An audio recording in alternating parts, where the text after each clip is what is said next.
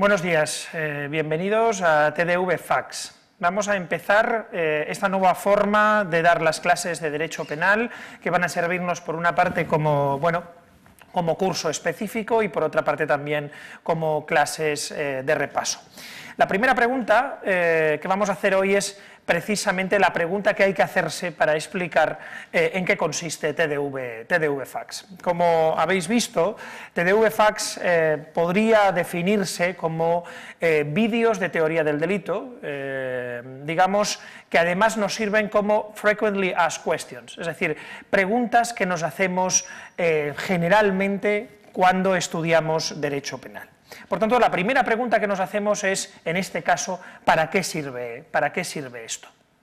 Bueno, eh, TDV Fax lo que, en lo que consistirá, básicamente, es en toda una serie de preguntas que vamos a hacernos sobre teoría del delito, que buscan el que aprendamos derecho penal, que aprendamos las cuestiones básicas de la asignatura teoría del delito o derecho penal parte general, y la forma de hacerlo es por medio de un sistema que podríamos llamar PDS, es decir, pregunta, duda, sumérgete. Lo primero que haremos es tener una pregunta, vamos a ver ahora cuáles son, una de las preguntas que nos solemos hacer para comprender y para entender el derecho penal, después lo que haremos es dudar y a partir de ahí sumergirnos. ¿Cómo? Con una clase pequeña, dependiendo de la, de la pregunta, podrán ser 5, 10, 20, 25 minutos, y después, además, el sumergirse lo haremos con pues, un caso, con una serie de preguntas y con la participación del grupo de alumnos que habrá aquí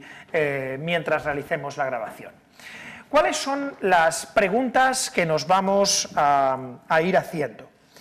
Eh, es decir, ¿cuáles son, en definitiva, estas cosas que siempre quisiste saber sobre teoría del delito y nunca te atreviste a preguntar? Bueno, pues son muchas. De hecho, algunas de ellas de las que aparezcan en este primer vídeo irán cambiando y algunas las iremos modificando. Pero las que en un principio nos van a ocupar son, en primer lugar, si existe el propio delito, si existe una definición de, delito, em, si el delito es para todos lo mismo, si todos tenemos acuerdos sobre qué es un delito o si existen diferencias al respecto, eh, si es lo mismo, hablando ya de los elementos de esa fórmula del delito, si es lo mismo un hecho típico, un injusto penal o un hecho antijurídico o un delito, si son lo mismo, si por el hecho de eh, que se cumplan algunos de los elementos existen diferencias o no, ¿qué significa para el derecho penal, empezando por el primero de los elementos, la existencia de un hecho, la existencia de una acción? A partir de ahí, ¿Qué no es acción para el derecho penal, centrándonos en bueno, pues los supuestos de fuerza irresistible, ausencia de movimiento, etcétera, etcétera, qué es lo que no va a ser acción. También, evidentemente, nos moveremos en el terreno de intentar descubrir qué es la actio libera in causa, lo cual a veces se estudia en la, en la, culpabilidad, pero aquí lo vamos a hacer incluso antes. ¿Cuándo puede ser que el sujeto, aunque no realice un hecho, se le atribuya responsabilidad culpable por el mismo?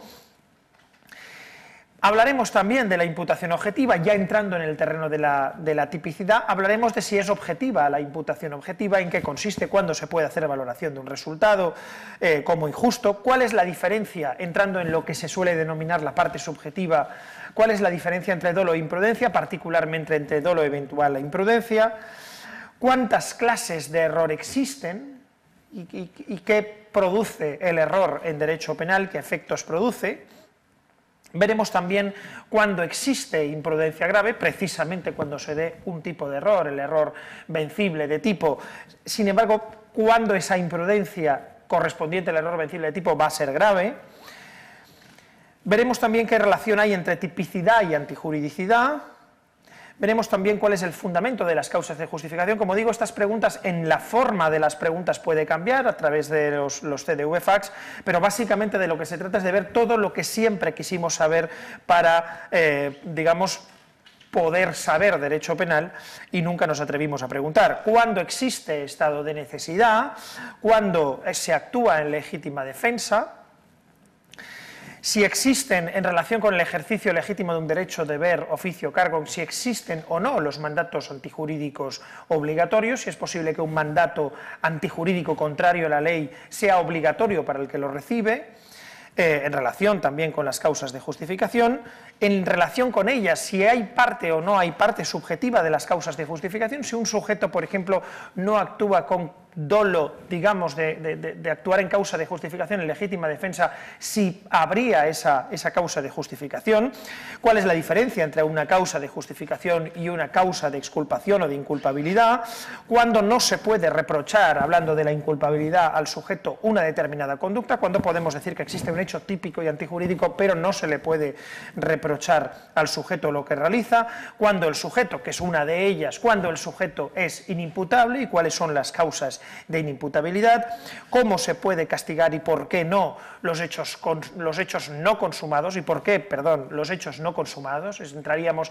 en lo que es la fase del iter criminis, también entrando ya probablemente eh, dentro del iter criminis, si se pueden castigar los actos preparatorios, es decir, los actos anteriores a la tentativa,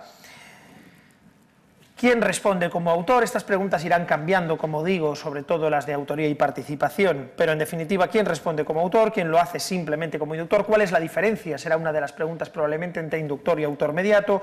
¿Quién responde como cómplice y quién va a responder como cooperador necesario? También preguntaremos quién responde como cooperador necesario y quién como coautor. Y, por supuesto, tendremos que contestar a la cuestión de desde cuándo hay participación, la cuestión del límite mínimo de la participación y lo que eso supone. En última instancia, eh, estas preguntas, como digo, podremos hacerlas de este modo, podremos eh, formularlas de otro, pero se trata eh, básicamente de intentar contestar aquellas preguntas que nos tenemos que hacer. en realidad, la idea de frequently asked questions a lo mejor no es la más acertada, porque no son muy frecuentemente preguntadas y, sin embargo, son las preguntas que para mejorar nuestro aprendizaje en derecho penal tenemos que hacernos. Y para así comprender bien lo que es la teoría del delito.